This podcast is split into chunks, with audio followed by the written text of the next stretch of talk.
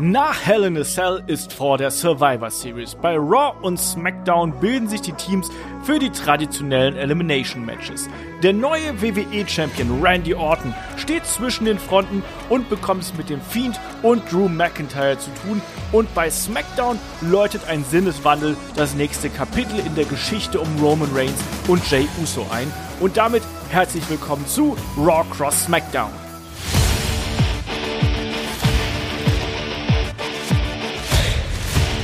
Ja, hallo und herzlich willkommen zu Headlock, dem Pro Wrestling Podcast und Raw Cross SmackDown. Wir bringen euch nach Hell in a Cell auf den neuesten Stand und bekanntermaßen ist ja nach Hell in a Cell vor der WWE Survivor Series. Deswegen gehen wir heute mit euch noch einmal Raw und SmackDown durch. Mein Name ist Olaf Bleich, ich bin euer Host und bei mir da ist der Kai. Wunderschönen guten Tag, Kai.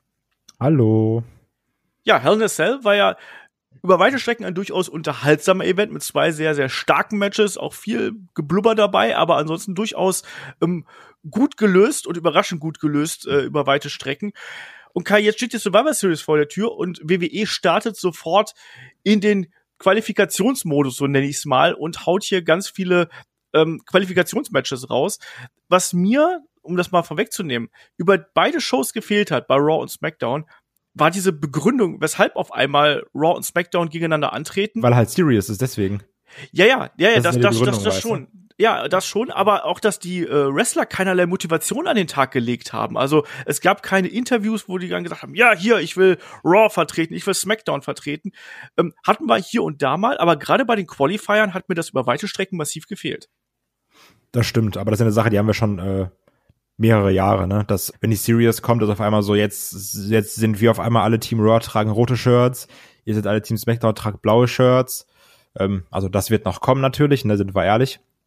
Ähm, dann stehen sich alle gegenüber oder sowas. Dann gibt's noch mal so ein bisschen, ich will Team-Captain sein, ich will Team-Captain sein, Probleme im Team. Ähm, das ist jetzt ja so in den letzten Jahren alles sehr Schema F. Also ich sag mal, jetzt letztes Jahr mit diesem NXT Invasion Angle, das mochte ich ja wirklich sehr gerne ich denke mal, was jetzt hier einfach wegfällt aufgrund auch gerade der ganzen Corona-Outbreaks bei NXT. Ähm, aber das ist ja sonst häufig, wenn Rocking SmackDown ist, alles nach Schema, du weißt immer, wie es abläuft. Und also da wird dann auch nicht mehr begründet, sondern es wird gesagt, wir haben November. Leute, ihr wisst Bescheid. Ja, so ist es halt eben leider. NXT ist ein gutes Stichwort, was du gerade gebracht hast. Es gab ja, als die Survivor Series angekündigt worden ist, gab es ja Gerüchte darüber, weil man, wenn man sich das Logo oder den Schriftzug angeschaut hat, konnte man so ein bisschen das Gelb von NXT durchscheinen sehen. Aber du hast richtig gesagt, NXT ist nicht dabei und es gibt mehrere Erklärungsansätze. Natürlich gibt es dazu keine offizielle Verlautbarung.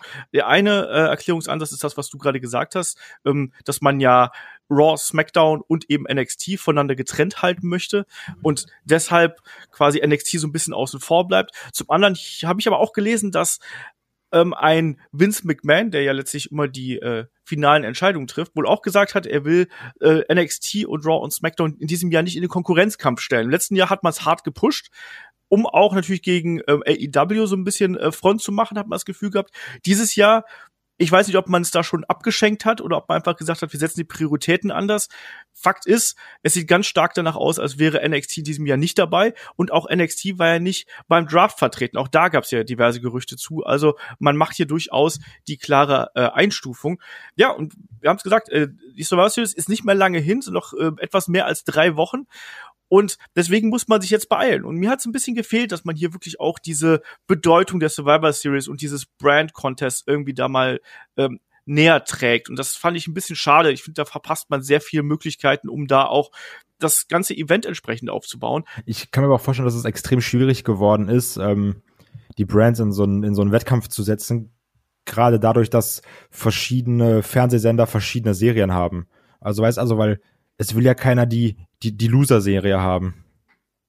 Also, weißt ja. du, so, dann ist dann so, ah, USA, die, die haben die schlechteren oder äh, Fox, ah, die haben die schlechteren.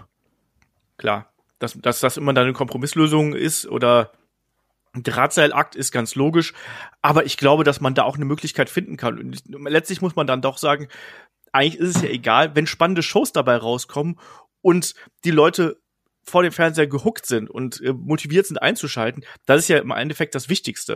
Und das Ergebnis, naja, das ist ja, wie gesagt, wie bei einer TV-Serie, ne? Klar ja, aber ein falscher Stolz, ne? Also. Ja, kann passieren, aber ich hoffe, also da hoffe ich wirklich, dass da die Verantwortlichen mit der notwendigen Rationalität rangehen und sagen, mir sind die Ratings wichtiger, als dass dann Raw gewonnen hat, zum Beispiel oder SmackDown.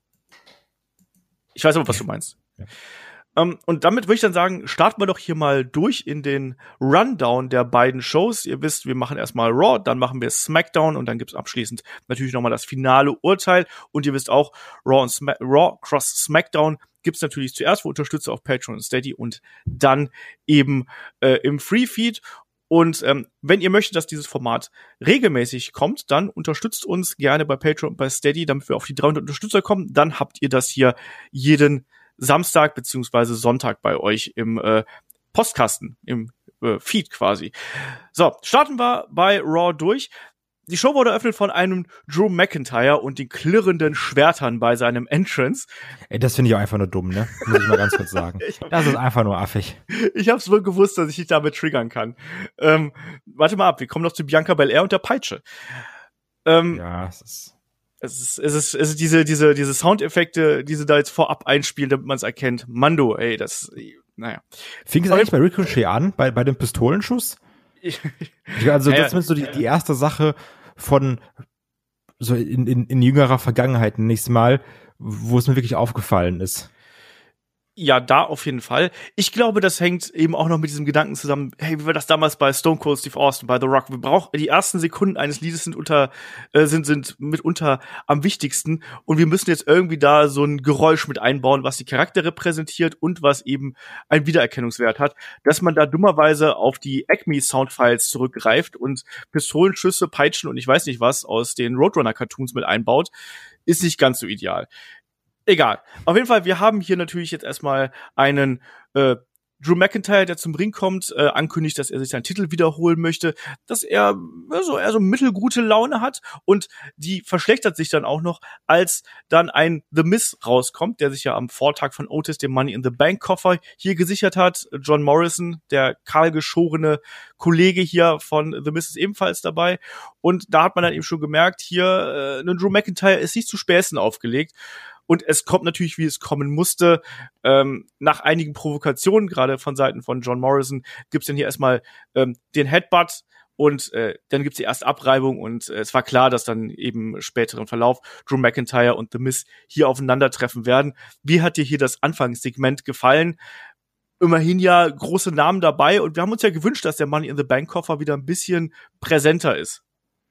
Ja, also The Miz hat auf jeden Fall gezeigt, so ich, ich bin da, also ich, ich habe ich hab euch alle im Auge. Das finde ich erstmal ganz gut.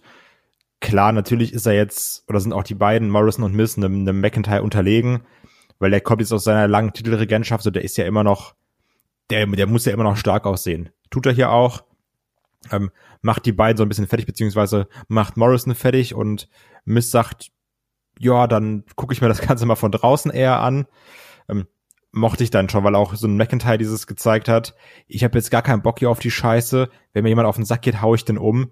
Ähm, ich bin genervt und das mochte ich, weil es halt gepasst hat. So, weil das ist nicht so, wie oft hatten wir es oder wenn du jetzt zum Beispiel an, an äh, Kofi denkst, der da in, gegen in was wie, wie war es sieben Sekunden, acht Sekunden, ja, neun Sekunden sowas, ja, ja. gegen Brock Lesnar verliert und dann nächst, nächste Woche rauskommt, irgendwie fröhlich ist und denkst dir, Mann, so, du hast gerade deinen Titel verloren, sei mal, sei mal angepisst. Und das war in Drew McIntyre hier eigentlich ganz gut.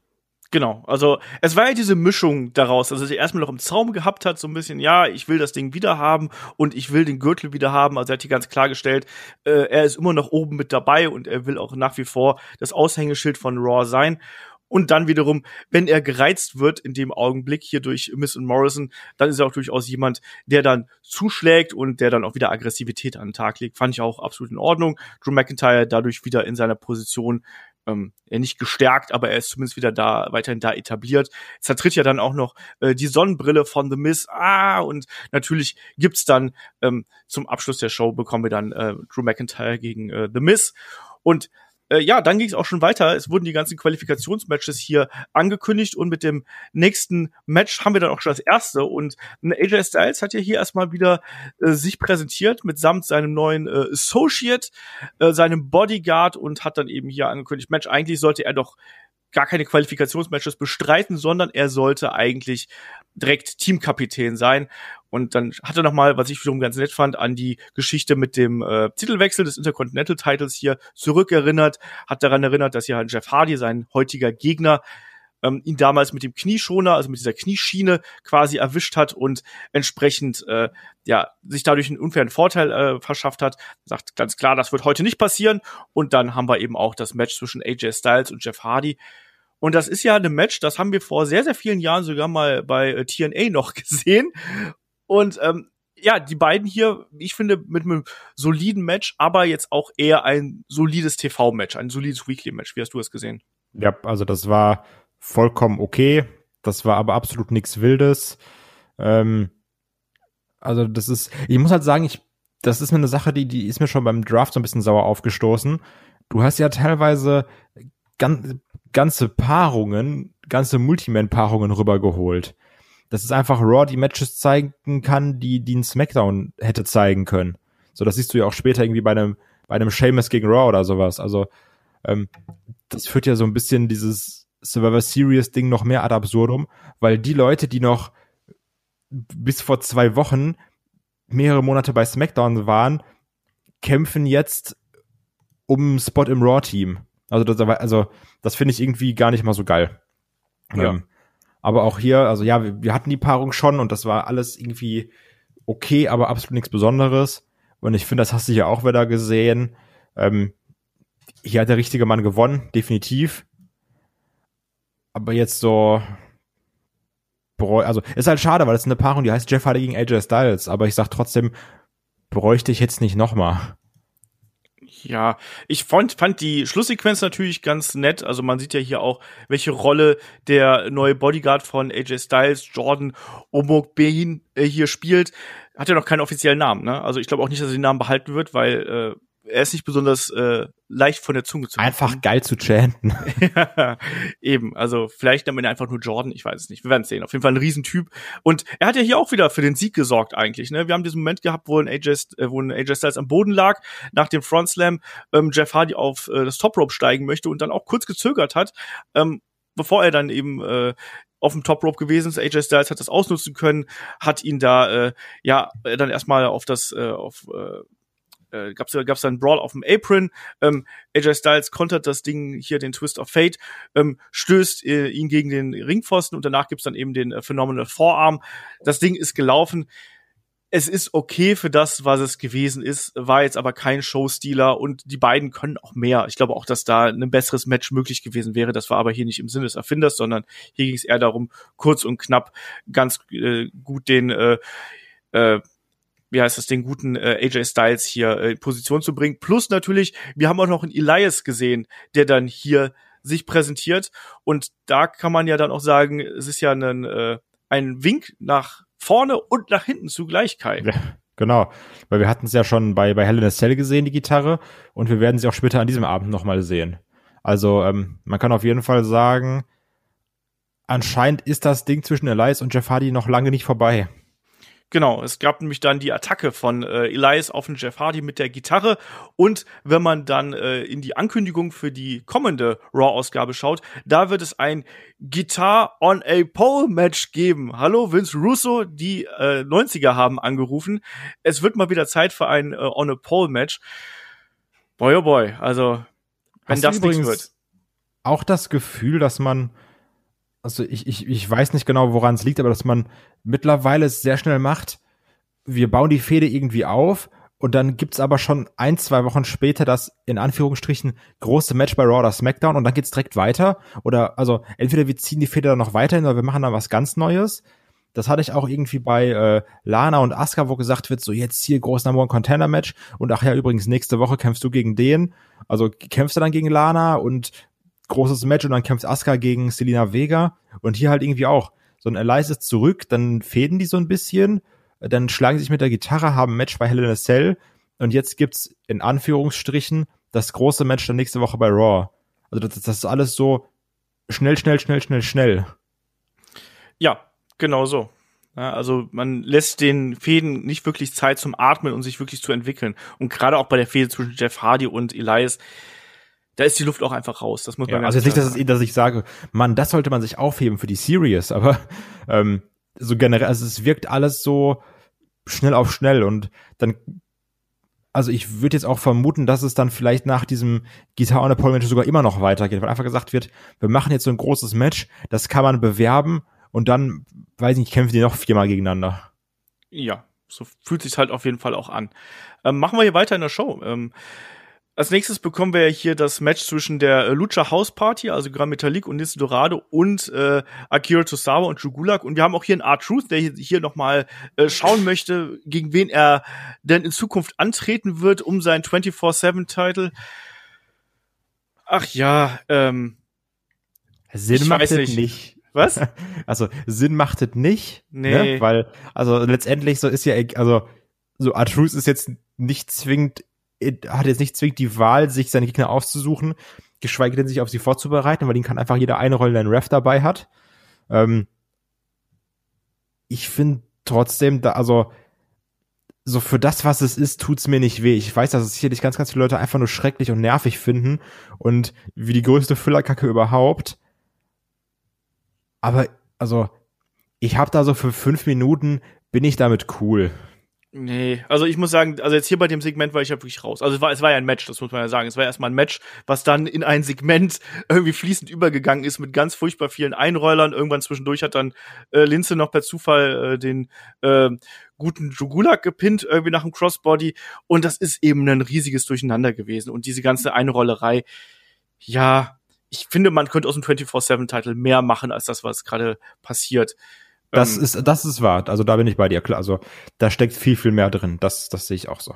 Deswegen, also müssen wir auch gar nicht großartig drüber reden. Also das sind jetzt offensichtlich die fünf Kandidaten, die jetzt hier um den 24-7-Titel erstmal in naher Zukunft irgendwie fäden werden.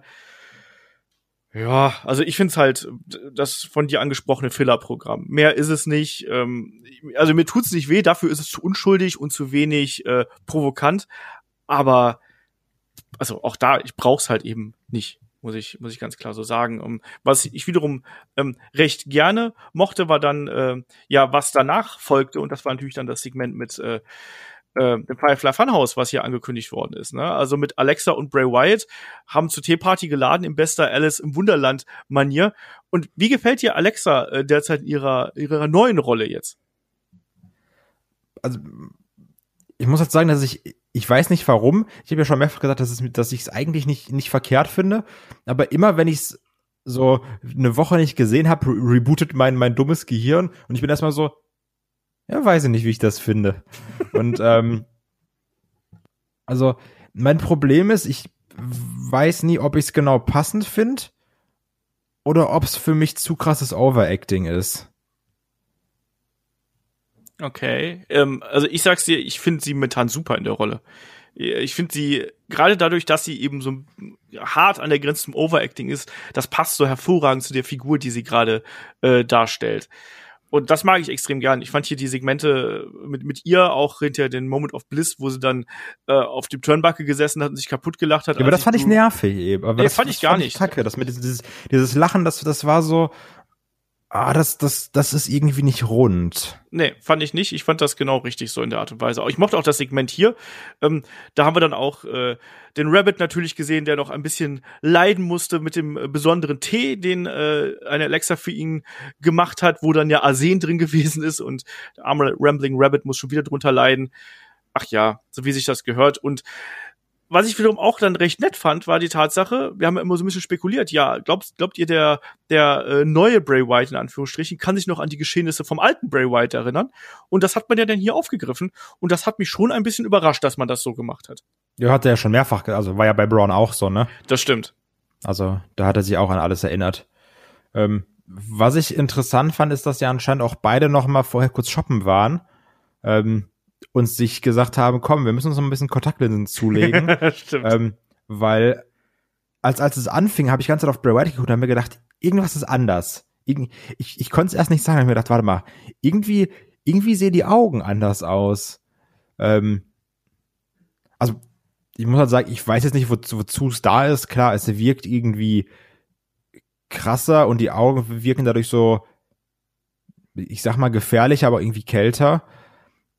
Aber ich weiß nicht, ob man jetzt je, also ob, ob, ob da jetzt dieser, dieser Kontaktlinsentrend irgendwie ausgebrochen ist, sondern äh, hier, wie, wie heißt er nochmal? Boah, ich hab seinen Namen vergessen. Alistair Black kriegt auch immer die schwarze Kontaktlinse irgendwie erst und dann kriegen die beiden jetzt wieder Kontaktlinsen. Also bei einer Alexa finde ich es irgendwie passend, mhm. weil du nochmal was anderes merkst, aber ich weiß jetzt nicht, warum der Firefly, äh, Firefly Funhouse Bray Wyatt nochmal seine Augenfarbe ändern muss.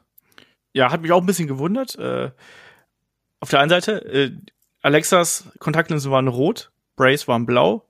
Es ist Raw gegen SmackDown. Vielleicht ist es eine Anspielung auf die Survivor Series. Oder vielleicht ist es auch einfach Mumpitz und man hat sich gedacht, probiert's mal aus und schaut mal, wie die Reaktionen sind. Ähm, ich finde, das braucht man auch nicht wirklich. Ich fand, das war auch, das war wieder ein bisschen zu viel. Bei Alexa hat's gepasst, um diesen Ich bin besessen Charakter irgendwie dann in dem Augenblick äh, ja wieder zu spiegeln. Das fand ich, das fand ich in Ordnung. Aber für einen äh, Bray Wyatt hätte ich nicht gebraucht. Das war einfach over the top irgendwo und auch nicht in der Art und Weise, dass man sagt, oh ja, damit schaffe ich jetzt einen neuen Charakter oder betone den Charakter, sondern das war unnötig eigentlich. Aber ich mochte zum Beispiel die Outfits von den beiden, die sich ja, wie gesagt, also gerade Bray Wyatt hat sich ja hier ganz klar an dem Matt Hatter irgendwie orientiert. Fand ich schön. Ich fand die Sache mit den äh, mit dem Rambling Rabbit fand ich in Ordnung. Auch da, ich finde das interessant. Ich weiß, dass, dass da auch eine Grenze irgendwo für viele gibt, was diese äh, Firefly Funhouse Segmente angeht. Ich finde, das ist immer noch ein guter Ausbruch zu all dem, was wir sonst gerade bei Raw haben, was ja doch sehr viel einerlei ist, um es mal ganz vorsichtig auszudrücken. Mein Pro also ich mag das ja auch alles ganz gerne, aber ich habe halt häufig das Problem, dass mir das nicht sagt. Also es ist einfach nur so, yo, was können wir diese Woche machen? Ja, natürlich. Ich meine, hier war natürlich der eine Punkt, dass Alexa angekündigt, dass Randy Orton ähm, bei ihr bei Moment of Bliss da ist und dass natürlich ein Bray Wyatt diesen Flashback bekommen hat von den Geschehnissen, von der ja, brennenden Hütte und so. Das, das Problem ist halt immer, also was, was du ganz häufig hast, du hast drei Minuten Firefly Funhouse für zehn Sekunden Inhalt. Das finde ich hier in dem Zusammenhang gar nicht so schlimm, weil es war da in dem äh, Punkt war es dann halt eben durchaus unterhaltsam, wie sie es gelöst haben. Klar, die Sache mit dem Rambling Rabbit muss man die gehabt haben, äh, weiß ich nicht. Aber das ist mir halt eben lieber, als wenn man jetzt einfach nur ein ganz, ganz, ganz kurzes Segment hat, was äh, komplett keine Originalität hat, anstatt sowas. Also, da bin ich eher fürs Firefly Funhouse. Ja, ja, ich habe halt nur irgendwie Angst, dass du dann, dass du halt für, für, für jeden, für jede Furz-Ankündigung Firefly Funhouse machst und dass das dann dadurch seine Besonderheit verliert. Ja, aber also das, das, hat man ja hier nicht. Also hier hast du ja zwei, also das ist ja im Endeffekt, ist, hat man hier schon diese mögliche Fehde gegen Randy Orton ja schon mal angeteasert, dass da was ist und eben dann auch noch das Main Event Segment angeteasert. Also finde ich schon okay. Ja, also in, in diesem Fall ja, aber also du weißt, was ich meine. Also wir hatten ich weiß, was du meinst. Wie oft hast du schon Firefly, Fly, ein Firefly, ist auch einfach ein Zungenbrecher, ne? Ähm, wie oft hattest du schon das Segment, wo dann wirklich nur eine, eine Kleinigkeit gesagt wurde, einfach nur, damit man wieder sagen kann, guck mal, was wir hier haben. Das, also das einfach nur so, dass es so ein bisschen overexposed wird. Aber das ist einfach nur vielleicht, ja, ist eigentlich schon eine berechtigte Befürchtung bei der WWE momentan. Äh, das ist absolut korrekt. Ja, weiter ging es mit äh, einem weiteren Qualifikationsmatch für die Survivor Series für Team Raw. Wir bekommen Keith Lee gegen Elias. Ja, Keithley weiterhin mächtig am Sicken, mächtig böse wegen äh, den Geschehnissen aus den äh, Vorwochen, ähm, vor allem da natürlich der Tiefschlag von Braun Strowman, der ihn noch mächtig nervt. Und Lee, äh, inzwischen ist er seine verschiedenen Outfits irgendwie los, jetzt hat er nur noch den Strampler an.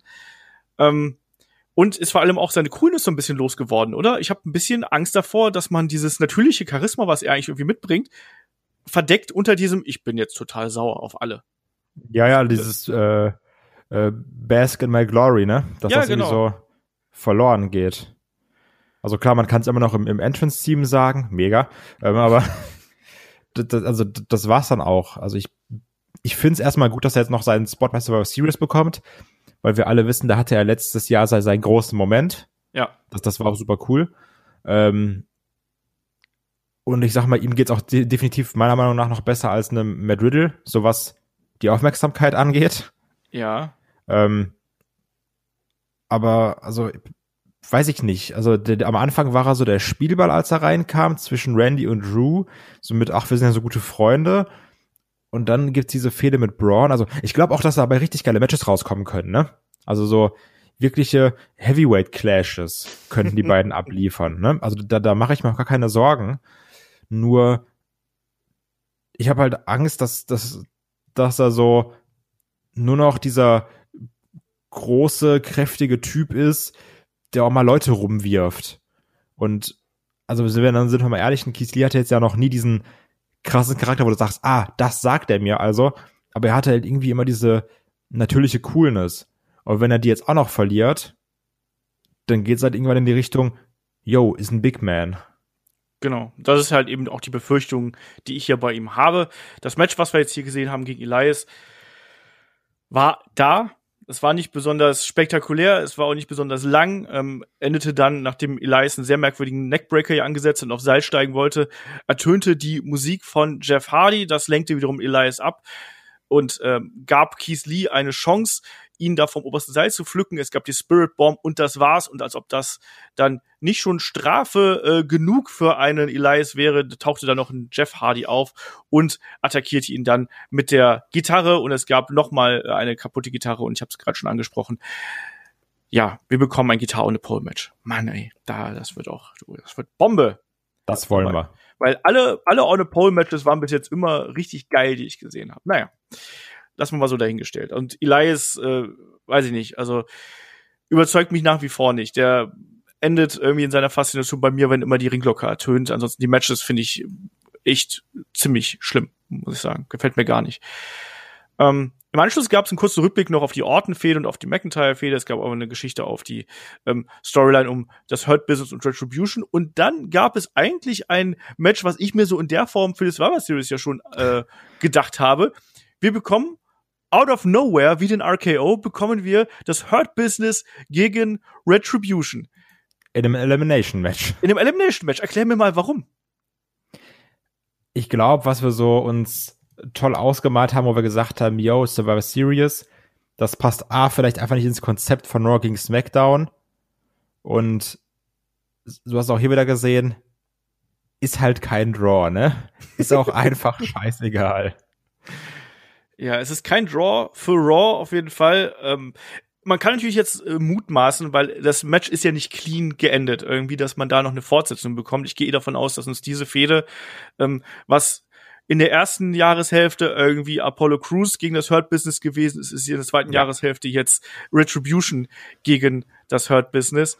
Absolut so fühlt sich halt eben an und äh, hier aber noch viel, sehr, sehr viel einseitiger, weil das Hurt-Business einfach kein Land sieht. Auch hier war es ja so, dass, äh, na immerhin haben wir hier einen Slapjack, der hier den guten MVP einrollen kann. Und jetzt bin ich, bin ich mal gespannt, was du sagst. Wir haben eine Miriam alias Reckoning hier gesehen, die aufs Apron springt und einen MVP ablenkt, aber nicht indem sie schreit, angreift, was auch immer, sondern was, was hat sie denn gehabt? Hat sie, hat sie einen Krampfanfall gehabt? War sie von bösen Geistern besessen?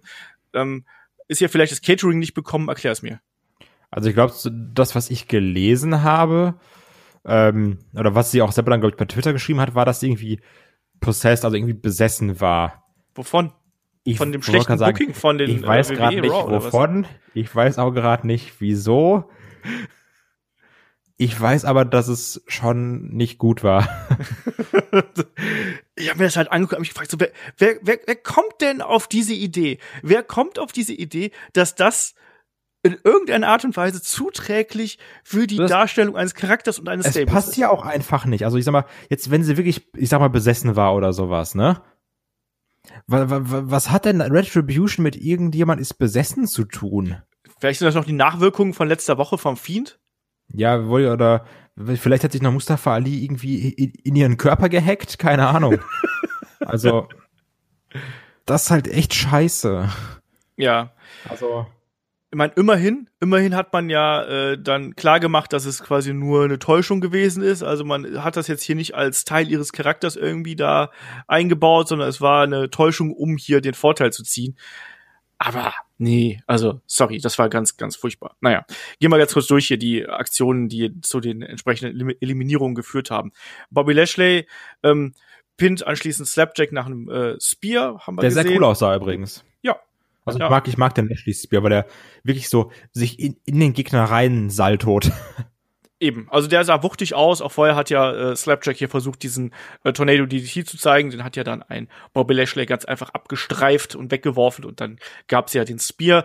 Ähm, Im Anschluss hat er sich ja dann noch mit T-Bar angelegt hier und die beiden haben sich äh, kräftig nach draußen gebrawlt, wurden beide ausgezählt. Damit waren noch äh, Shelton Benjamin und Cedric Alexander auf der einen Seite und Ali und Mace auf der anderen Seite übrig.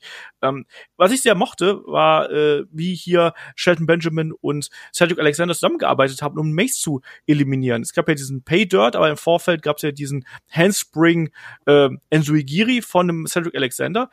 Glaubst du, man äh, hat hier so ein Take-Team, was man irgendwie beim Hurt-Business etablieren möchte? Hätte ich auch ehrlich gesagt nichts gegen, weil wir haben ja eh eine, äh, einen akuten Tech-Team-Mangel.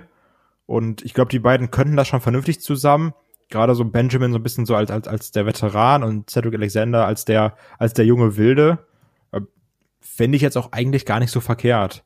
Also ich sag mal, ist jetzt natürlich so, was Charisma angeht, nicht, nicht das Überflieger-Team, aber in dieser Hurt Business Konstellation mit MVP als Mouthpiece, ähm, Lashley als US Champ und die beiden vielleicht irgendwo in der Tag Team Division, vielleicht irgendwo als Tag Team Champs. Also damit könnte ich definitiv leben. Ja. Ich finde das auch durchaus in Ordnung, was man, äh, wenn man die hier zusammen, zusammenstecken würde.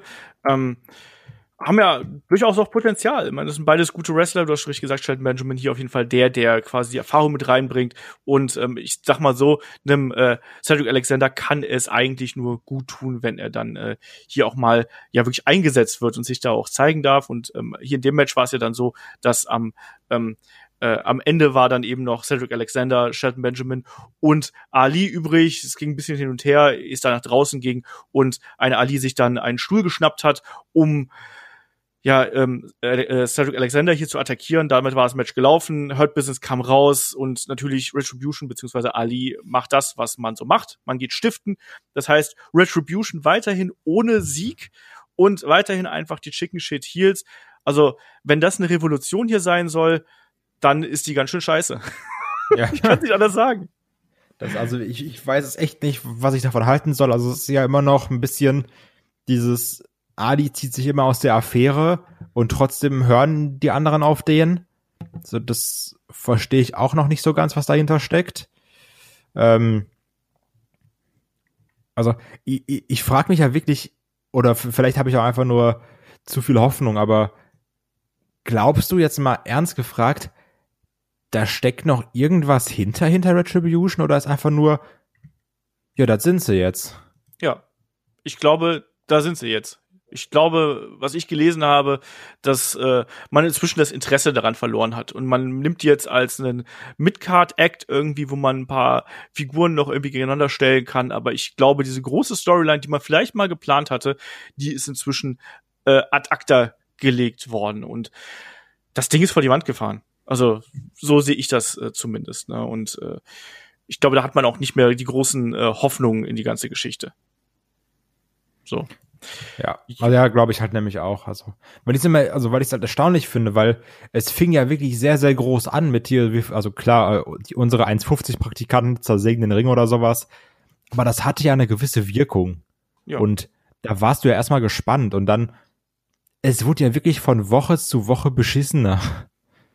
Ja, das ist korrekt. Und es hat einfach überhaupt nichts äh, funktioniert in irgendeiner Art und Weise, sondern es war ja alles, alles ging daneben. Also ich sag mal so, der, der Turn von Ali war da noch mit das Beste irgendwo. Ich habe ja immer ein bisschen gehofft, dass da noch irgendwann mal dieser Kick kommt, ne? Und ich finde ja auch, dass diese Masken jetzt aussehen wie von Bane und von anderen Comicfiguren, ist geschenkt. Aber man hätte ja vielleicht irgendwas draus machen können. Aber spätestens als die Namen angekündigt worden sind und als das erste Match schon wieder in die Hose gegangen ist, da denkst du auch so, nee, also sorry, das, äh, das Dann halt ist es nicht. halt eben nicht. Ja, eben, Ja, ja, ist es halt ist- nicht.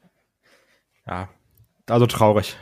Ja, also ich kann mir da sogar vorstellen, dass das jetzt ein halbes Jahr läuft und, und dann sind die irgendwo in der äh, Undercard und dann bricht das Ding auseinander und keinen interessiert's. Ja, das glaube ich nämlich auch.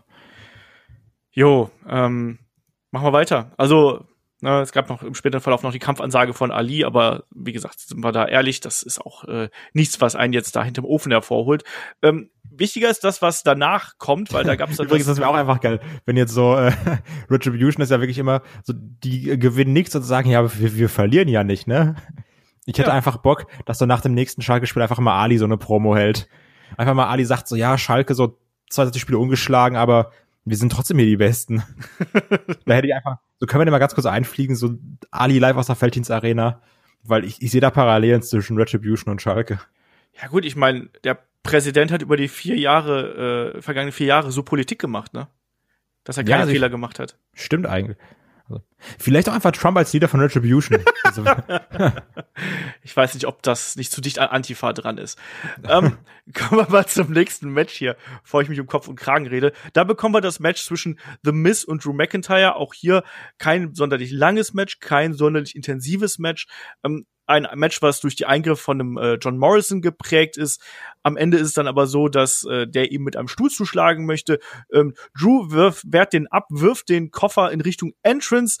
Es gibt ein bisschen Kuddelmuddel, äh, Miss versucht ihn einzurollen ähm, und im Endeffekt gibt's dann aber den Claymore und hier eine klare Niederlage für The Miss und einen klaren Sieg für Drew McIntyre, den meiner Meinung nach auch gebraucht hat. Und vor allem, Mensch, Matthew McConaughey war dabei, Kai. Mega, also das war mein Highlight. ähm, obwohl eigentlich muss ich sagen, ich fand es schon krass, wie Drew McIntyre, also wie weit er einhändig den Koffer geworfen das, hat. Das, das, das habe ich mir auch gedacht. Also so, Mann, ey, schick den mal nach Olympia. so, lass den mal irgendwie, also weiß nicht, lass den mal so Koffer-Weitwurf oder sowas. Ich glaube, da ist er richtig gut drin. ähm, ja, aber also, sind wir mal ehrlich, er hat der Richtige gewonnen. Auch in The Mist, der kann da absolut verlieren, das ist gar kein Problem. So, das hatten wir ja schon häufig, weil der Kofferträger ist einfach immer gefährlich. Ähm, außer halt, es war vielleicht Otis, aber das ist auch was anderes. also das, das ist vollkommen okay. McIntyre sieht immer noch stark aus, kann sich auch gegen zwei Leute behaupten, wie er es schon am Anfang gemacht hat. Und Matthew McConaughey ist auch da. Ja. The Mist soll ja auch nicht unbedingt ähm, absolut auf dem gleichen Niveau da sein, sondern der soll der Verschlagene sein, der Hinterlistige, der dann hier eben quasi die Situation ausnutzt. Das war ja damals auch schon, als er sich den Titel von Randy Orton geholt hat.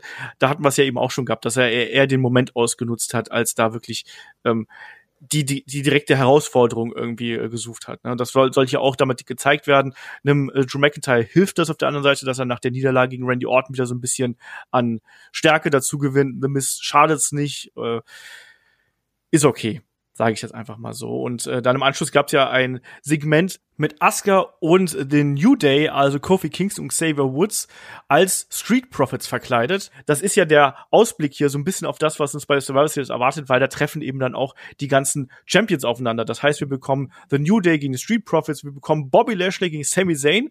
Mensch, da haben wir die besten Erinnerungen dran. Ich hoffe, die Schwestern sind wieder mit dabei. Oh, bitte, ey, einfach nochmal Lashley Sisters auspacken, oder? Mindestens. Ähm, wir bekommen Randy Orton gegen Roman Reigns und Asuka gegen Sasha Banks, wobei da natürlich ein kleines Fragezeichen hinter ist. In der kommenden Woche, äh, um ein bisschen auf SmackDown vorzugreifen, gibt's ja noch ein Titelmatch zwischen Sasha und Bailey. Vielleicht ändert sich da ja auch noch was. Ähm, ja, Asuka hier äh, stimmt New Day Rocks an. Ja. Ich, hab, also ich muss sagen, ich fand äh, die New Day, ich fand The New Day als Street Profits unfassbar witzig. Okay. Also gerade wie ein Kofi Angelo Dawkins nachgemacht hat, das war schon sehr lustig. Ja, ja, ich fand's ein bisschen belanglos halt eben, aber. Nee, das war funny ich kann damit leben. Da gab's äh, Schlimmeres und deutlich langweiligeres als das, was wir hier äh, gehabt haben. Ansonsten habe ich einfach ein Problem mit der gesamten Raw-Episode gehabt, dass eigentlich gefühlt nicht wirklich was passiert ist. Also außer den Match-Ankündigungen, die aber auch alle einfach komplett emotionslos vorgetragen gewesen sind. Also mir hat komplett die Intensität in der gesamten Show gefehlt. Und das setzt sich eigentlich jetzt hier so ein bisschen da fort. Ähm, weiter ging es mit Drew McIntyre, der ankündigt, dass er sich vielleicht auch mal hier bei Moment of Bliss sehen wird und sehen lassen wird und das vielleicht nicht unbedingt der Moment of Bliss sein könnte, sondern vielleicht der Moment of McIntyre. Ähm, wir schalten in den Ring, da stehen äh, Adam Pierce und äh, Pat Buck und kündigen das Damenteam für das Elimination Match bei Survivor Series an und ähm, ja, stellen da fest, wer dabei ist. Und das sind auf der einen Seite die amtierenden ähm, Tag Team Champions, äh, Nia Jax und Shayna Baszler. Ähm, dann Mandy Rose und Dana Brooke, die anbieten angekündigt worden sind, wo ich mir auch denke, ja, cool, die haben vier Matches bestritten und eins davon haben sie übrigens gar nicht gewonnen, ne, sondern die haben äh, einen Four-Way verloren und das war jetzt gerade mal äh, äh, das war der am 19., also gerade mal zwei Wochen her. Ein Anbieten in Tour-and-Two-Competition. Yes, genau das. Und natürlich gibt's dann so ein bisschen Gezeter darum zwischen Naya und Shayna, wer denn der Teamkapitän sein sollte. Ja, und im Anschluss wird dann eben noch festgelegt, hier übrigens, es gibt noch ein Fatal Four-Way um den letzten Platz im Match und dann kommen die Kontrahentinnen raus und das sind Lana, Lacey Evans, Nikki Cross, die inzwischen eine eigenständige Musik hat, nicht mehr die Sanity-Mucke und eben Peyton Royce. Jo, ähm, am Ende gewinnt hier überraschend äh, Lana, die äh, ja dann sich auch hier tatsächlich äh, den Sieg sichert, indem sie Nikki Cross am Ende quasi abstaubt, den Pin abstaubt. Es gab einen Tower of Doom äh, und Lana kann dann eben hier sich den Pinfall holen.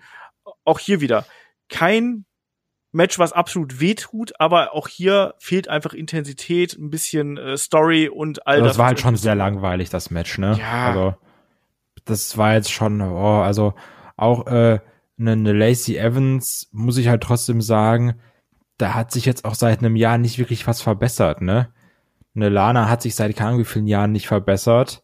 Ähm, Nikki Cross ist da schon so irgendwie die, die Beste im Match, ist jetzt aber auch, seitdem so von Alexa Bliss getrennt wird, da so am Rumdümpeln und Peyton Royce macht immer noch absolut keinen Sinn, die Iconics zu trennen. Ja. Also Peyton Royce habe ich mir nur gedacht, dass sie eigentlich auch echt eine, also bei der sehe ich wenigstens noch ein bisschen Potenzial. Ich finde, das sieht man Ja, auch in Bewegungen und so. Da ist irgendwie ein bisschen was da. Nikki Cross war auch das Workhorse hier im Match, äh, in meinen Augen. Also sie hat das Match zusammengehalten. Ähm, ja, auch das ist ein Match, da wird sich kein Mensch mehr dran erinnern, ähm, außer man fragt sich irgendwie, wie ist denn Lana eigentlich in das Survivor Series Match reingekommen? Das ist die einzige Bewandtnis dahinter. Und dann ja, hat man ja diesen Running Gag fortgesetzt, dass man dann äh, hat hier äh, Team Raw quasi kurz zusammen feiern lassen. Äh, Lana umarmt Nia Jax, die lässt die aber nicht los. In der Zwischenzeit räumt Shayna Baszler hier den Tisch ab und also das Kommentatorenpult draußen und da gibt's wieder den Samoan Drop zum sechsten Mal in Folge, aber immerhin der Running Gag äh, beschert Lana zumindest hier einen Spot irgendwie in den Shows, oder? Ja, also habe ich absolut keine emotionale Bindung zu und ist mir wirklich einfach egal. Ja, ich find's halt witzig, dass sie jetzt zum sechsten Mal in Folge dadurch gefeuert worden ist. Aber, Aber bei New Day Street Profits nicht lachen können, weißt aber wenn Lana durch den Tisch geht, finde ich nie in Ordnung. ja, Das Mobbing am Arbeitsplatz. so ist das eben. Auf jeden Fall, so sieht's jetzt aus. Wir haben da das Damenteam äh, steht fest und äh, wir schreiten dann auch voran hier in den Qualification Matches, nämlich mit dem nächsten Kampf. Da haben wir Sheamus und Matt Riddle gegeneinander. Und bevor wir hier zum eigentlichen Match kommen, ähm, es gibt ja die Geschichte, dass Matt Riddle seinen Vornamen eingebüßt hat, Kai. Ja, also es ist zum letzten Mal haben wir hier Matt Riddle gesehen. Jetzt in Zukunft werden wir nur noch Riddle sehen. ähm, ja, wird sicherlich irgendeinen Grund haben, keine Ahnung. Ist so, werden wir uns eh, glaube ich, in ein paar Monaten oder vielleicht sogar schon ein paar Wochen dran gewöhnt haben, ne? Ich finde schon sehr albern, aber ähm, äh, es gibt die Meldung, die ich gelesen habe, war, dass das in Zusammenhang steht mit der Speaking Out Geschichte und dass äh, man äh, Befürchtung hat, wenn man Matt Riddle, wenn ein normaler Zuschauer Matt Riddle googelt, dass man dann sofort auf diese Geschichte zu sprechen kommt und dass das wiederum ein schlechtes Licht auf WWE äh, werfen könnte. Ich weiß nicht, wenn man WWE Riddle eingibt, dann ist wahrscheinlich auch dasselbe Ergebnis da. Also von daher weiß ich ob das so die allerlogischste äh, Begründung ist. Ich finde es halt auch merkwürdig, weil Matt Riddle ist ja eine Marke. Also den kennt man ja irgendwo. Und dem jetzt den Namen zu ne äh, den Vornamen zu nehmen, plus, was ist denn Riddle bitte schön für ein Name? Also, Ja. Das ist doch kein Name. Das ist halt Rätselmann, ne? Ja, das ist doch kein Vielleicht, Name. vielleicht kommt er bald irgendwie mit, mit Melone und grünem Anzug raus und das ist dann der Riddler. Ja, keine Ahnung. Ähm, und der Kampf hier zwischen den beiden, das haben wir ja auch schon ein paar Mal gesehen. Du hast es gerade angesprochen. Man hat ja die Fäden quasi einfach nur geswitcht. Ähm, ich mochte den Kampf. Ich finde, die haben eine gute Chemie zusammen, die, die gehen hart äh, zu Werke und das war für mich mein wrestlerisches Highlight äh, bei Raw und äh, es war noch nicht mal ein absolut herausragendes Match. Ja, also das, das, das, ich glaube, da war sich auch das, das Internet sehr äh, einig, dass das Match eigentlich gut abgeliefert hat, dass man damit Spaß hatte. Ähm, auch Seamus, der irgendwie eine Härte mitbringt. So, wobei man ja, also ich weiß nicht warum, ob es nur mir so geht oder sowas, aber ich habe manchmal, wenn, wenn ich so sehe, oh, Seamus kämpft, habe ich so ein, so ein Baron Corbin-Gefühl, wo ich so denke, ja, das wird eh langweilig. Ähm, aber das stimmt halt nicht. Also ein Seamus zeigt schon, dass er auch echt gute Matches immer noch abliefern kann oder generell abliefert. Ähm, fand ich dann noch vollkommen in Ordnung. Muss aber trotzdem sagen, dass ich hier sehr verwundert bin, dass dann Seamus gewinnt. Weil ähm, ein Riddle ist jetzt für mich irgendwie so, ja, also, wenn, wenn man nett ist, könnte man sagen, der ist irgendwo in der Midcard angekommen, wenn überhaupt. Ja, und vor allem er ist ja jemand, der als zukünftiger Star hier immer so ein bisschen proklamiert wird. Und da wundert man dann, wundert es einen dann schon, dass ein Seamus hier overgeht. Vielleicht möchte man Matt Riddle erstmal so ein bisschen aus der Schusslinie nehmen, erstmal so ein bisschen außen vor lassen und dann im Anschluss gucken, wo sich die ganze Sache dann hier eben hin entwickelt, auch gerade mit dieser äh, Speaking Out und Klagegeschichte, die da eben im Hintergrund laufen warten wir mal ab. Also ähm, ich könnte mir durchaus vorstellen, dass man Matt Riddle vielleicht auch erstmal so ein bisschen äh, rausnimmt irgendwie aus dem Geschehen. Ähm, auf jeden Fall hier, Seamus gewinnt am Ende mit dem Bro-Kick. Das war ein gutes Match, das war ein hart geführtes Match, äh, da war Intensität drin. Das hat mir gefallen und das war das erste Match, wo ich jetzt gesagt habe, ja, äh, das war was, muss man so zu sagen. Und jetzt haben wir auf jeden Fall äh, Seamus, Keith Lee und AJ Styles hier in Team Raw. In der kommenden Woche, in der kommenden Ausgabe von Raw werden dann noch weitere ähm, Qualifikationsmatches angekündigt und werden stattfinden. Und da werden wir mal schauen, was da alles zustande kommt. Und dann sind wir auch schon hier beim Main Event angekommen. Und der Main Event ist diesmal kein Match, sondern es ist der Moment of Bliss äh, mit Randy Orton und Alexa Bliss. Alexa Bliss äh, im wunderschönen Firefly Funhouse äh, Blaumann hier, schön bemalt. Und ähm, Randy Orton natürlich sofort äh, spitzfindig, so, hey, er ist doch hier irgendwo, ne? Der Fiend ist doch hier irgendwo. Und stattdessen kommt dann ein Drew McIntyre raus. Und da gibt's dann auch einfach nur auf die Fresse. Und auch da, das, das fand ich durchaus okay, sage ich dann mal. Wie hat dir das hier gefallen? Das gesamte Segment, das geht ja im Anschluss noch weiter. Also erstmal, dass ein Mac da rauskommt und sagt, jetzt gibt's aufs Maul, finde ich gut. Weil ich, also ich kann es einfach immer nur sagen, ich mag diese McIntyre-Persona. Also der ist, der ist genervt, der will jemandem aufs Maul hauen und das macht er auch. Das mag ich. Ähm, also es ist ja nicht dieser oh, Underdog, ich wäre gern Champion, sondern ich war Champion, wäre gerne wieder Champion und ich hau dir so lange aufs Maul, bis ich wieder Champion bin. Ähm, das, mag ich. Und ja, also das Interessante war dann ja eigentlich, als dann der, der Fiend rauskommt, wo Alexa Bliss sich da, was, was wir schon ange vorhin angesprochen haben, aufs Turnbuckle setzt, das, äh, also die sitzt ja generell auf dem Turnbuckle dann in der Schlägerei, weil die da weniger mitmacht, ausnahmsweise. Ähm, dann geht eben das Licht aus oder es beginnt dieses Licht auszugehen. Alexa Bliss fängt an zu lachen. Und das fandest du ja gut. Und also mir hat's irgendwie nicht gefallen, bin ich ehrlich. Dieses ähm, Lachen von Alexa Bliss.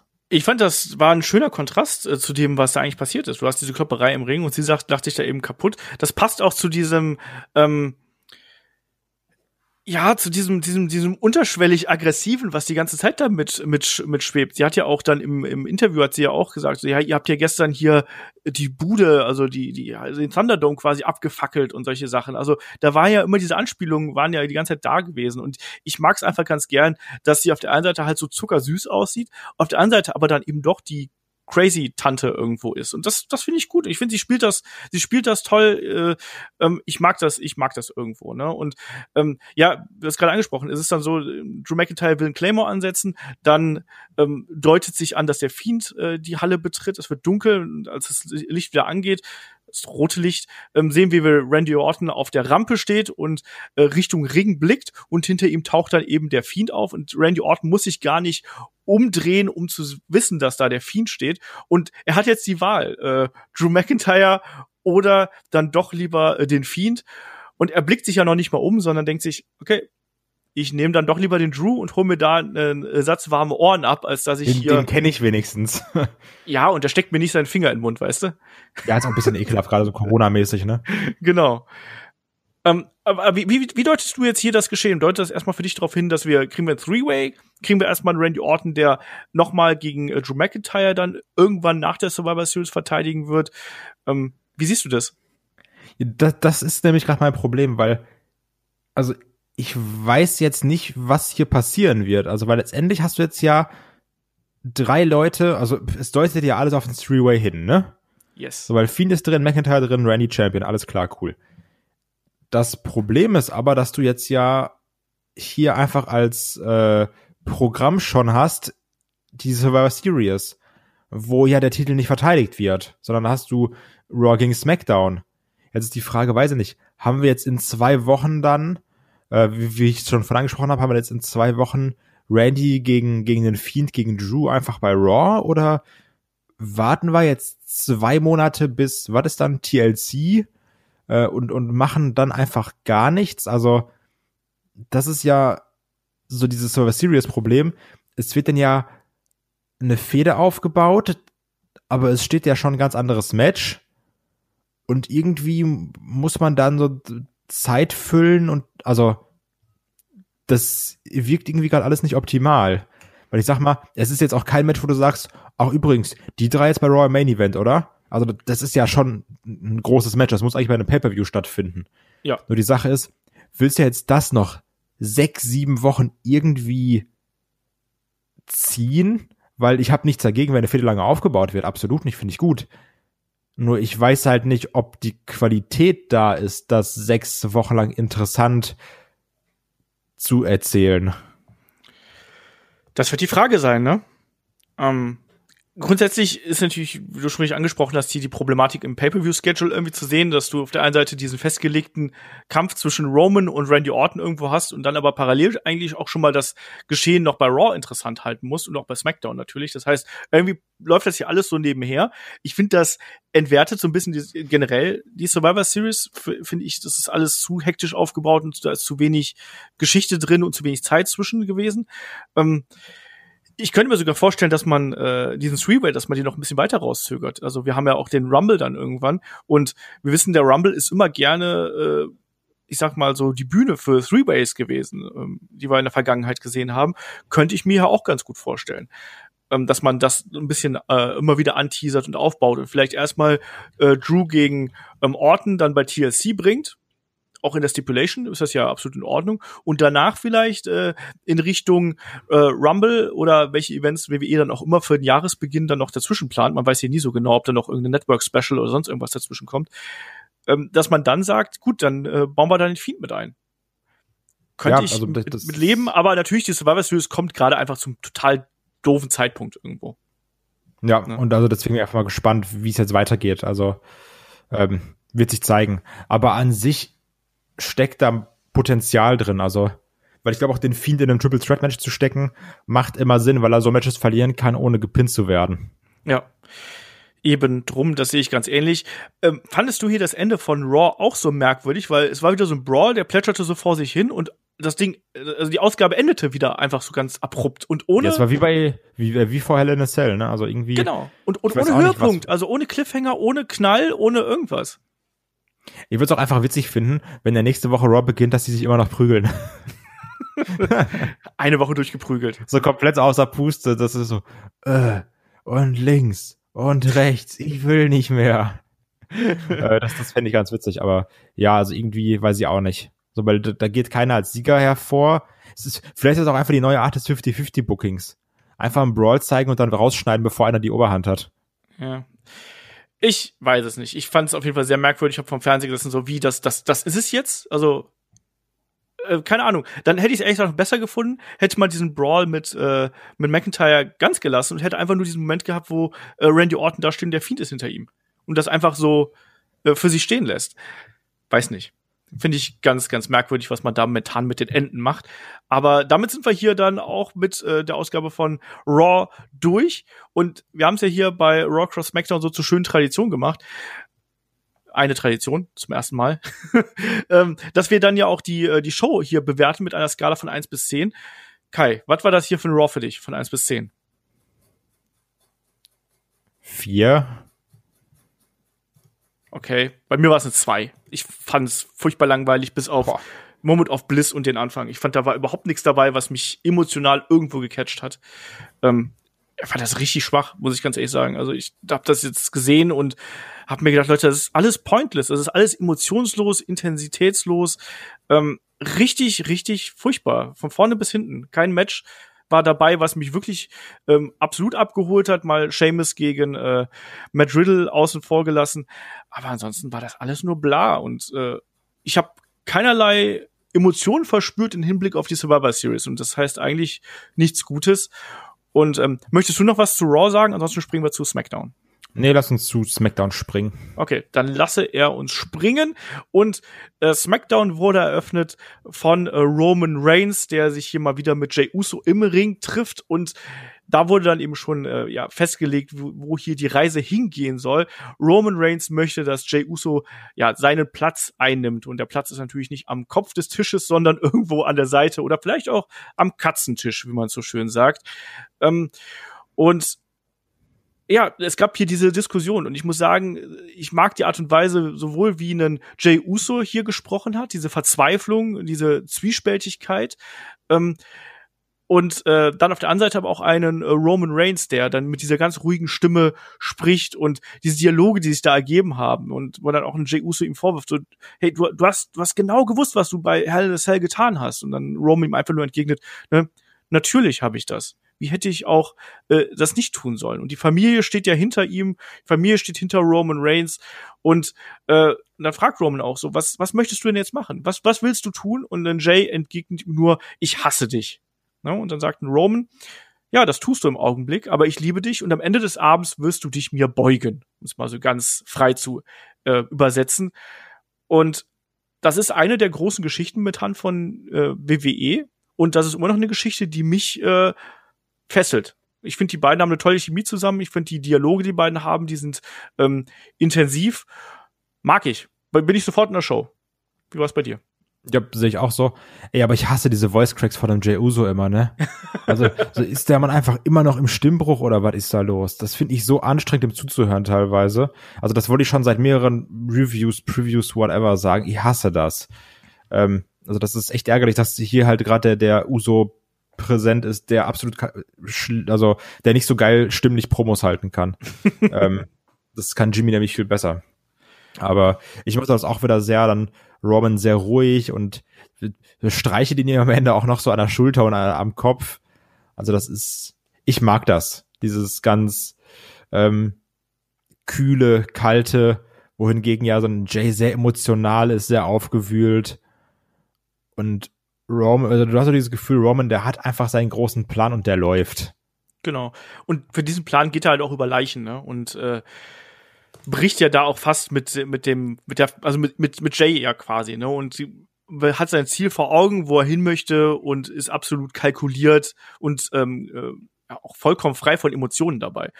Finde ich echt gut, wie man da mit dem Roman Reigns Charakter umgeht.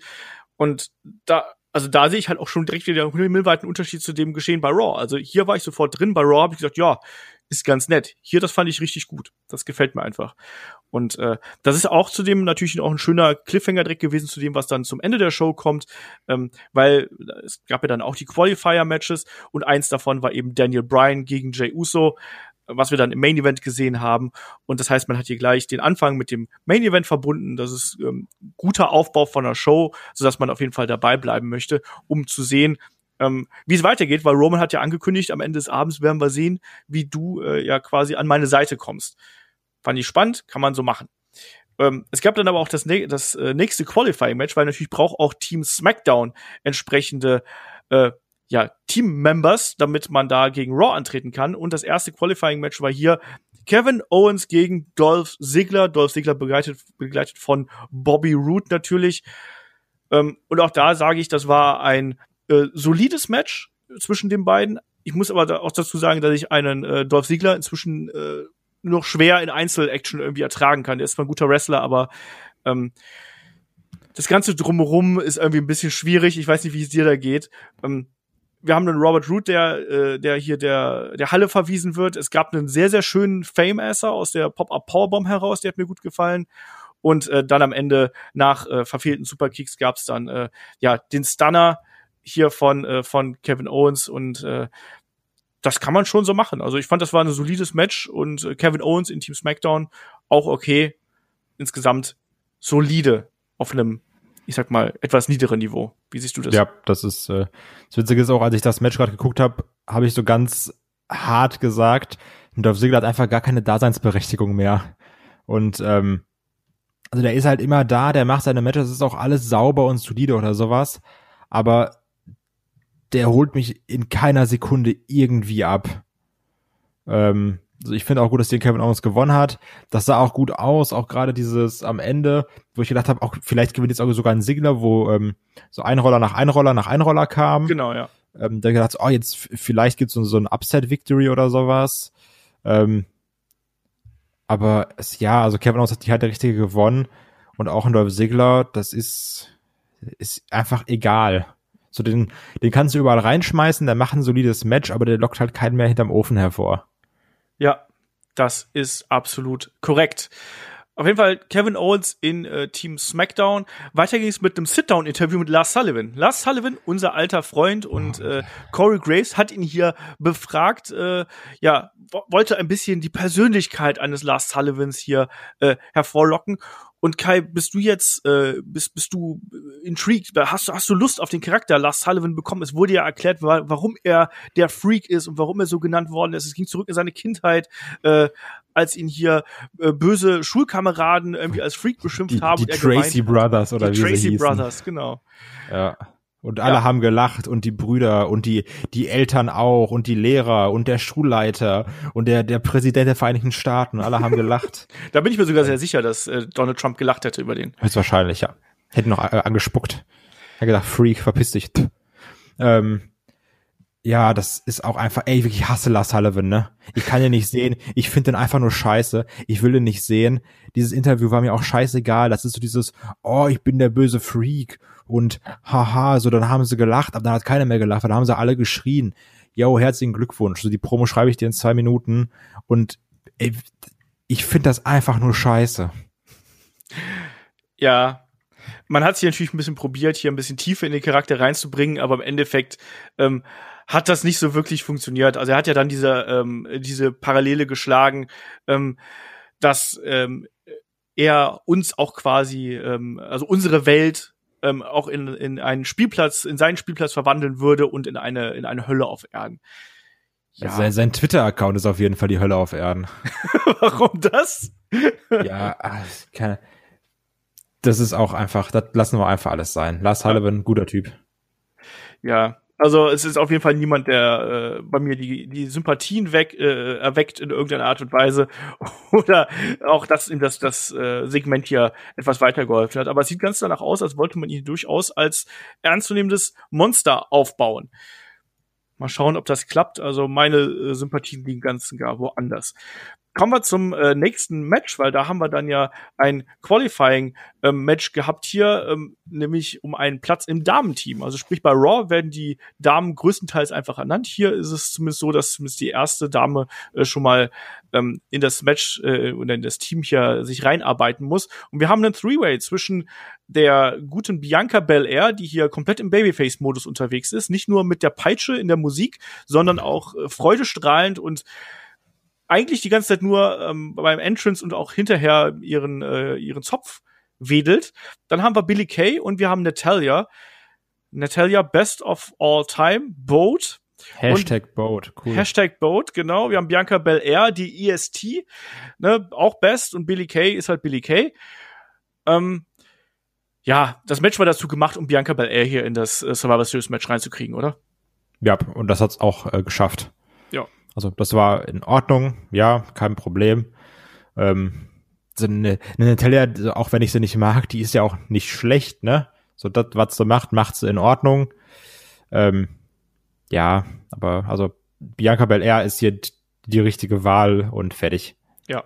Ähm, ich muss sagen, ich war überrascht hier von der äh, Anzahl an Offense und von der äh, ja, Charakterstärke, die hier bei einer Billy Kay äh, dargestellt worden ist. Am Anfang eher so ein bisschen feige, später dann auch durchaus mit den Aktionen. Ich mochte beispielsweise auch die Tatsache, dass man hier so versucht hat, eine Bianca Belair auch durch bestimmte Aktionen, nicht nur durch die äh, ihre spektakulären Moves irgendwie overzubringen, sondern auch diese Szene, wo sie ja im Sharpshooter und im Crossface quasi gleichzeitig gewesen ist, fand ich irgendwie ganz nett. Also das hat mir auf jeden Fall besser gefallen als das Match der Damen, das wir dann hier bei Raw gesehen haben.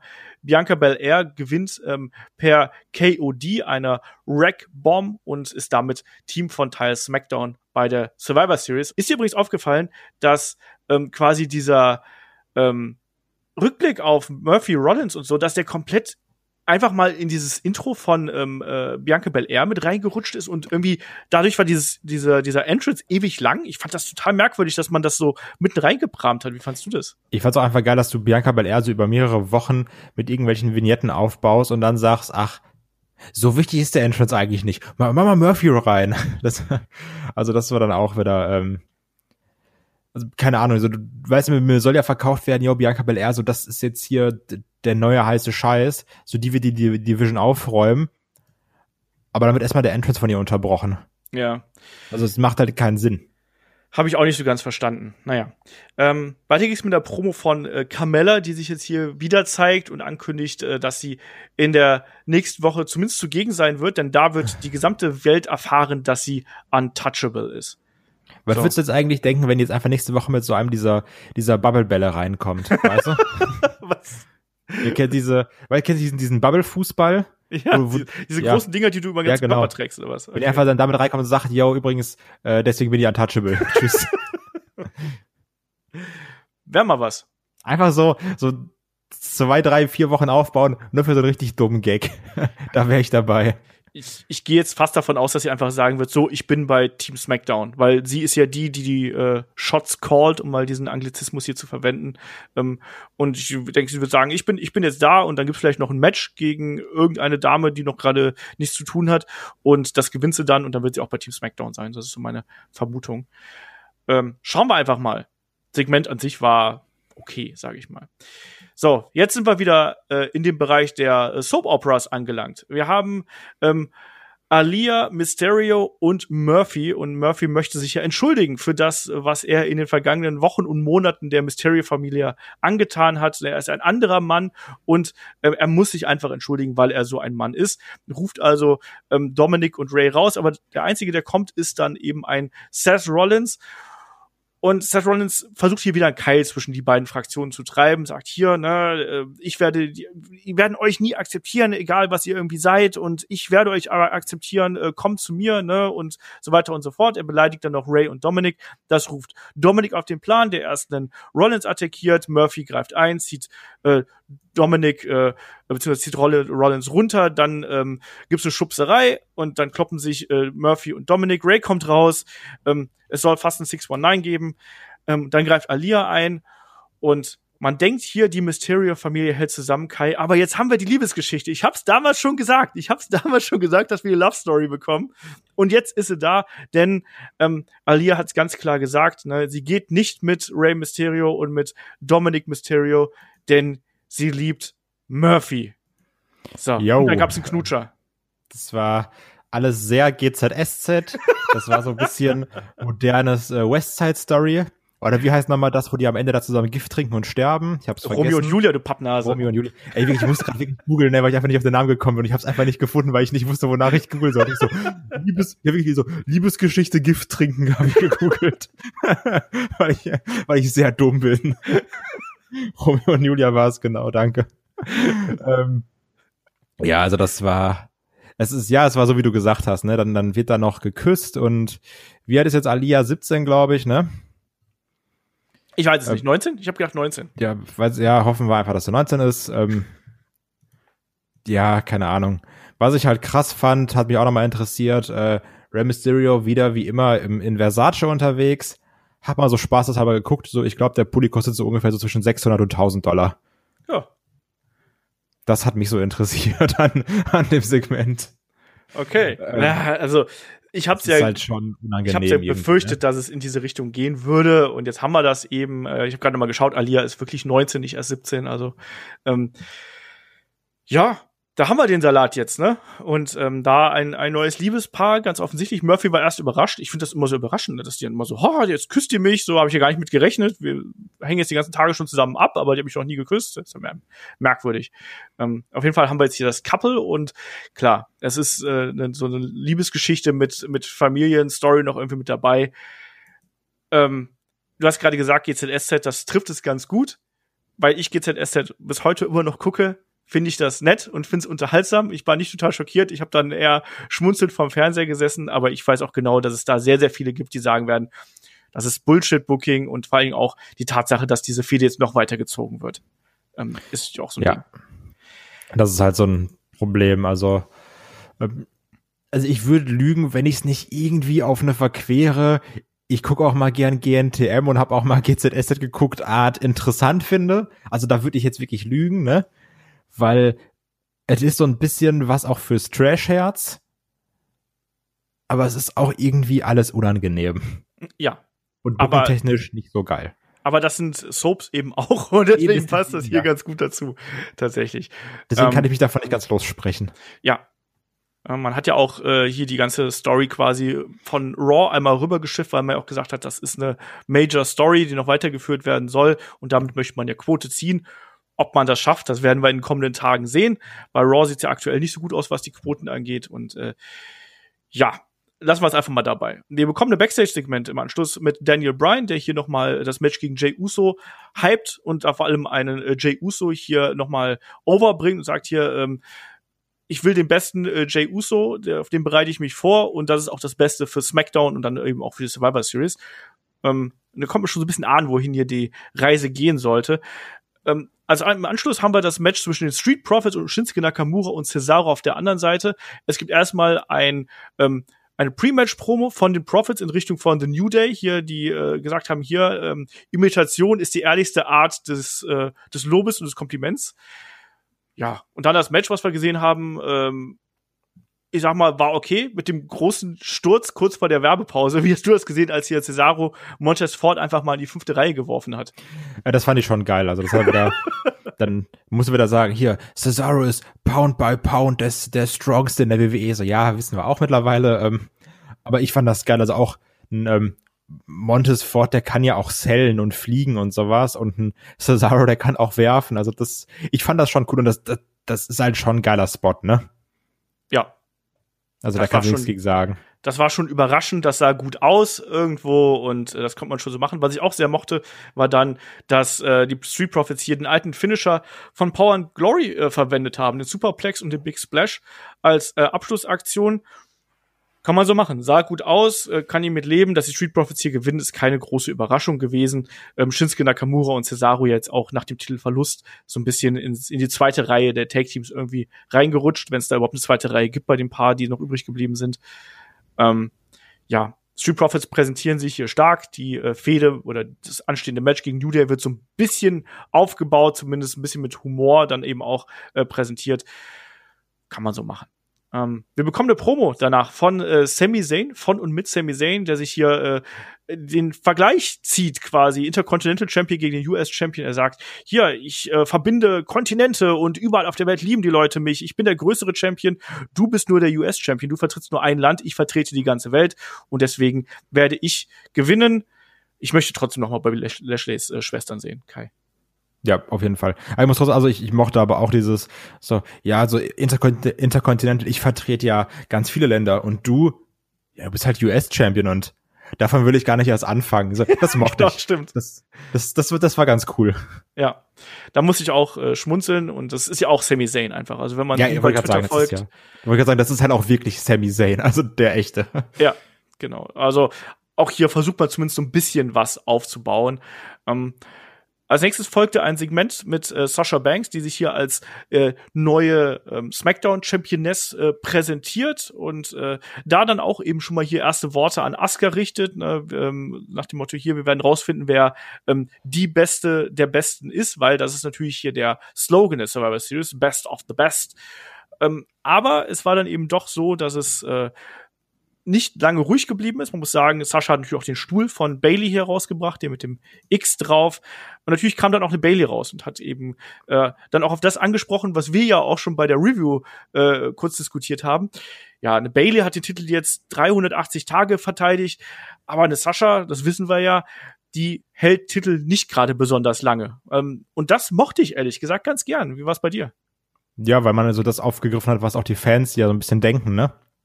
Also wir alle wissen, Titel gewinnen kann es Sascha, aber Titel halten kann sie irgendwie nicht.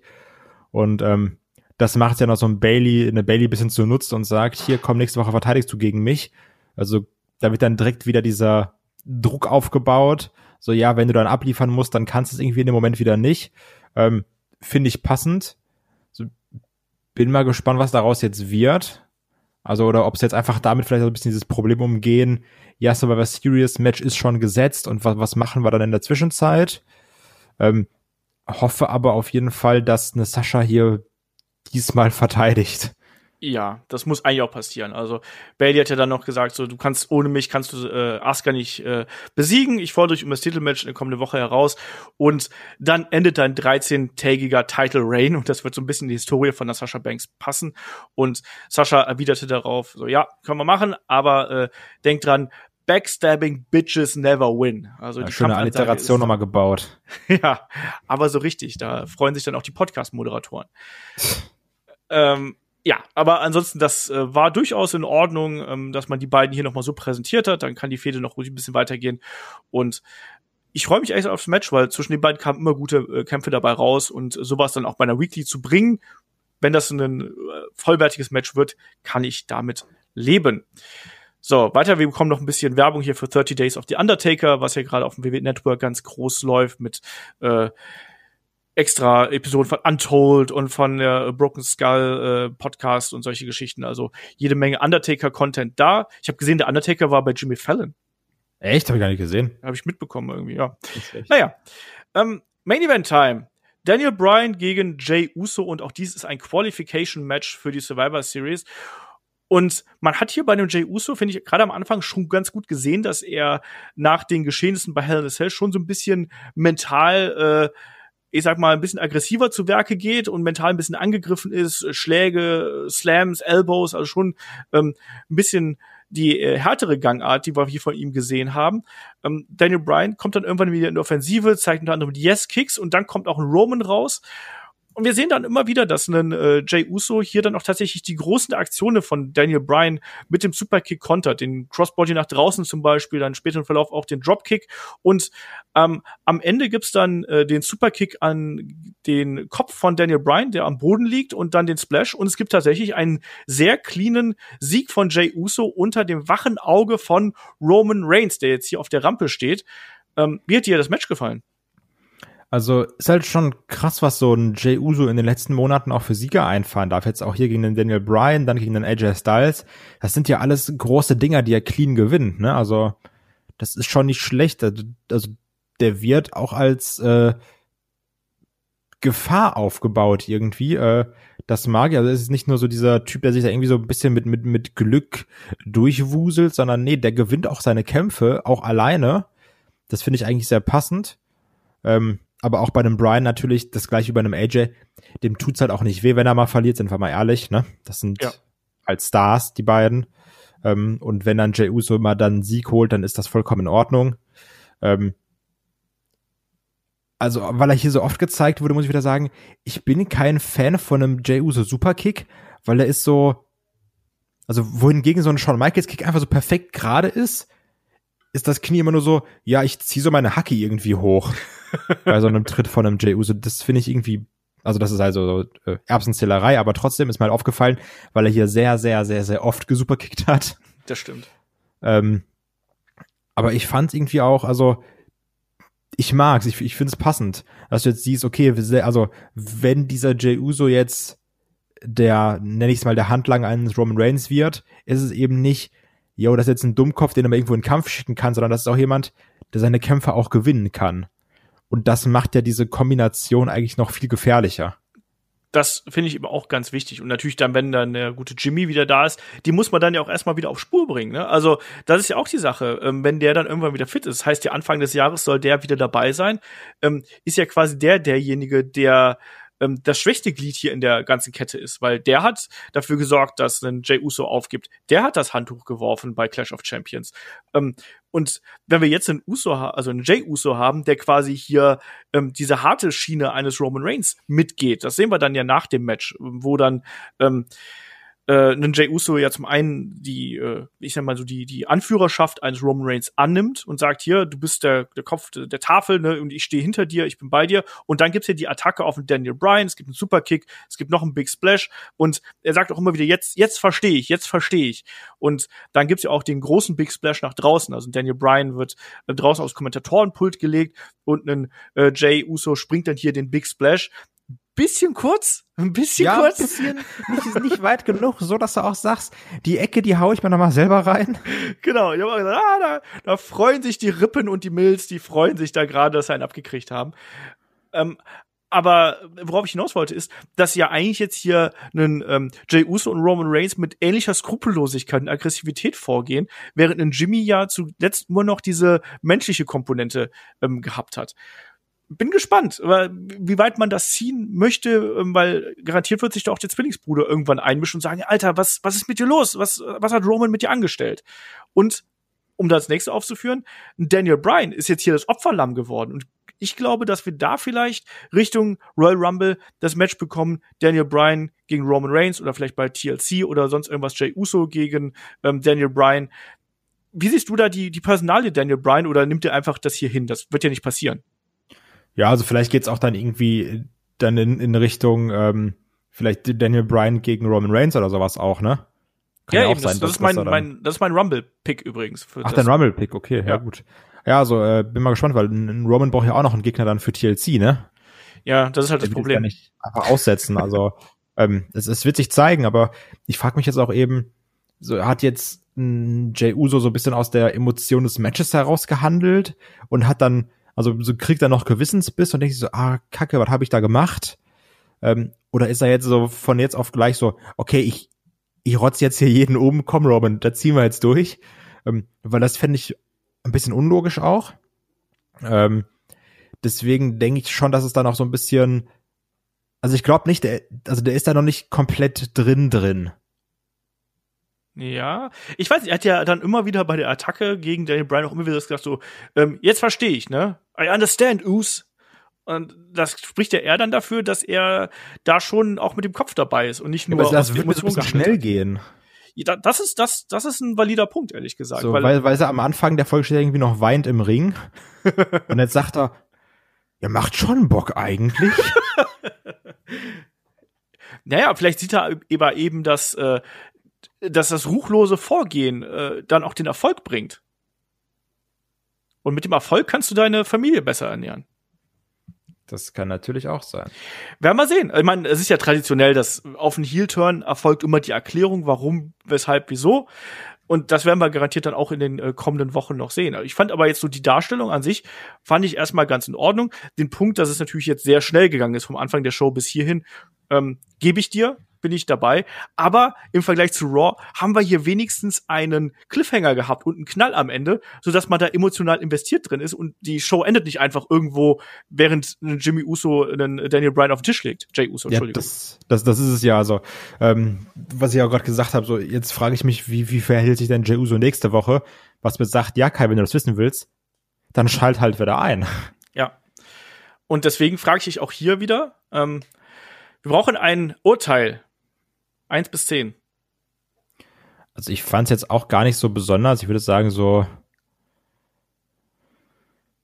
eine sechs oder sieben, so um den Dreh. Sieben finde ich ein bisschen viel. Ich gebe hier eine fünf. Ähm, ich fand ja. schon. Ich fand ja, eine sechs. Also ich glaube, ich habe auch einfach Raw mit, mit, mit vier war vielleicht auch ein bisschen nett. wenn jetzt, ich sag mal so, wenn jetzt Raw eine, eine, eine, eine drei war, dann war das hier so eine sechs. Also es war auf jeden Fall deutlich besser als das, was wir bei äh, Raw gesehen haben. Es hat mich auch deutlich besser unterhalten. Die großen Fäden haben abgeliefert, dazu haben wir ein bisschen Soap bekommen. Damit kann ich gut leben. Und ich glaube, das abschließende Fazit ist auch ähm, in dieser Woche SmackDown stärker als Raw, oder? Ja, absolut. Also mit Abstand. Ich muss auch wieder sagen, also jetzt gerade diese Woche hat man auch gemerkt, es ja, altes Argument, aber es tut einer SmackDown-Show auch einfach sehr gut, dass sie kürzer ist das ist ja eh, glaube ich, immer so ein Punkt, den können wir, glaube ich, immer anführen, wenn wir hier Raw Cross SmackDown machen. Ja. Weil das ist nun mal einfach ein, ein, ein äh, Riesenproblem von Raw. Ähm, ich möchte ganz kurz noch mal mit dir über die Survivor Series sprechen, weil wir haben es ja schon angedeutet, dass die Survivor Series jetzt irgendwie so ein bisschen in den, äh, ja, irgendwie zwischen den ganzen Events hier gefangen ist und das ist eigentlich ja sehr schade für den äh, ähm, für den Event, was ja immer ein Classic äh, ein, ein, ein Big Four Pay-per-View ist, ne? Und was ich merkwürdig finde, ist, dass quasi diese großen Titelmatches, also weder ähm, Universal Champion noch WWE Championship in irgendeiner Art und Weise hier äh, in Richtung Survivor Series irgendwie eine Rolle gespielt haben, oder? Also man muss auch sagen, wir sind noch ein bisschen, dauert noch ein bisschen, bis es dahin geht, ne? 22. So. ne? Also. Ja, natürlich, aber da hast du halt noch ein paar Wochen Zeit. Und letztendlich, was willst du halt aufbauen? Der Aufbau ist, die kämpfen gegeneinander, weil die Champions sind. Und dann lässt die, die sich einmal eine Woche vorher gegenseitig angucken und sagen, du. Und der andere sagt dann, nee, du. Und dann steht das Match halt. Ich weiß nicht. Ich finde, das könnte man hier schon noch ein bisschen netter machen, aber klar, man wollte. Jetzt AJ gegen, äh, gegen, gegen Brock oder Brian gegen Brock war halt auch nicht aufgebaut, ne? Ja, mich nervt das, aber das macht's ja nicht besser, nur weil es nee, damals natürlich. schon gewesen ist. Aber es ist halt kein Problem, was jetzt einfach nur dieses Jahr exklusiv besteht, das meine ich. Nee, natürlich. Sondern das ist halt ein Problem, was immer so ist, wenn Survivor Series ist. Ja. Weil der Aufbau ist, es ist Survivor Series, viel Spaß. Ja, nervt mich. muss ich ja leider Kann so ich sagen. nachvollziehen. Das ist finde ich halt echt echt ein bisschen ärgerlich, dass man äh, sowas macht. Aber ja, ist dann eben so. Ähm, der Weg Richtung Survivor Series ist auf jeden Fall klar. Wir kriegen die äh, ganzen ähm, ja, Cross-Promotion, äh, Cross-Brand-Matches, die hier angekündigt worden sind. Ähm, die Teams werden in den kommenden äh, Wochen sich noch weiter formieren und ich denke auch, dass wir dann hier wieder diese typische ein oder andere Invasion bekommen werden, damit ein bisschen was passiert und damit da ein bisschen Lust auf mehr ist.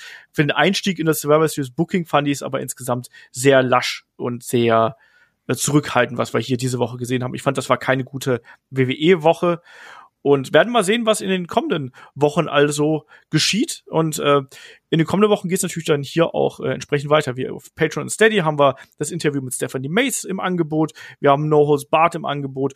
Und in der kommenden Woche, da steht ja auch ähm, AEWs Full Gear auf dem Plan. Da werden Shaggy und ich eine Preview zu machen, die erscheint bei Patreon und bei Steady. Und die Review, die machen wir dann ähm, auch auf dem Free-Kanal natürlich, so wie sich das gehört. Die erscheint dann am Sonntag. Ähm, pünktlich nach dem Event, sofern wir dann den Event gesehen haben in voller Gänze. Mal schauen, wie lang der wird. Aber auf jeden Fall da auch wieder volles Podcast-Programm. Und Kai, möchtest du noch was hier abschließendes zu Raw Cross SmackDown sagen? Ich bin mal gespannt jetzt einfach, äh, wie sich unsere Wahrnehmung oder inwiefern unsere Fragen, die wir so ein bisschen aufgeworfen haben, bis zur Preview beantworten oder, oder Wahrnehmungen verändern. Da bin ich erstmal gespannt drauf. Ja, das werden wir sehen. Und äh, bis dahin sage ich, äh, gehabt euch wohl. Vielen Dank fürs Zuhören. Vielen Dank fürs Unterstützen. Vielen Dank fürs Dabeisein. Und bis zum nächsten Mal hier bei Headlock, dem Pro Wrestling Podcast. Macht's gut. Tschüss. Tschüss.